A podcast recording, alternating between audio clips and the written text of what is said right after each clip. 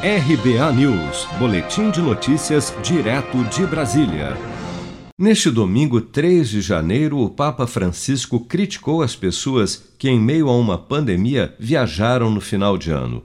Em vídeo gravado no Palácio Apostólico do Vaticano, o pontífice declarou que as pessoas que fizeram essa opção, aspas, não pensaram naqueles que estavam ficando em casa, nos problemas econômicos que atingiram várias pessoas durante o lockdown nas pessoas doentes. Fecha aspas.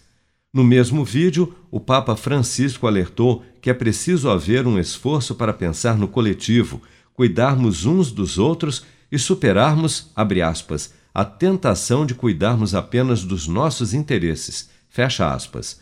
O arcebispo de São Paulo, cardeal Dom Odilo Pedro Scherer, também reforçou que a pandemia requer esforços coletivos para que mais mortes pelo novo coronavírus sejam evitadas.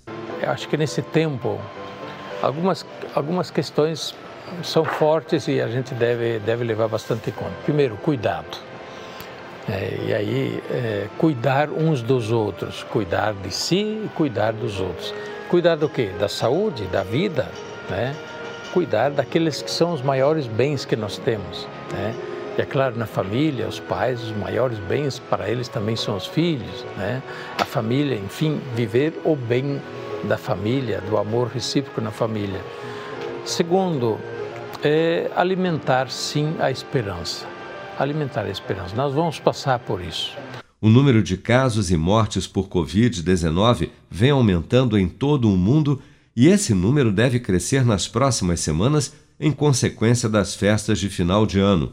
Em entrevista à CNN, o infectologista Jamal Suleiman recomenda que pessoas que participaram de comemorações de final de ano mantenham o isolamento por cerca de 10 dias a fim de evitar contaminação. Se você quer começar a investir de um jeito fácil e sem riscos, faça uma poupança no Sicredi. As pequenas economias do seu dia a dia vão se transformar na segurança do presente e do futuro. Separe um valor todos os meses e invista em você. Poupe com o Sicredi, pois gente que coopera cresce. Com produção de Daniele Vaz, de Brasília, Flávio Carpes.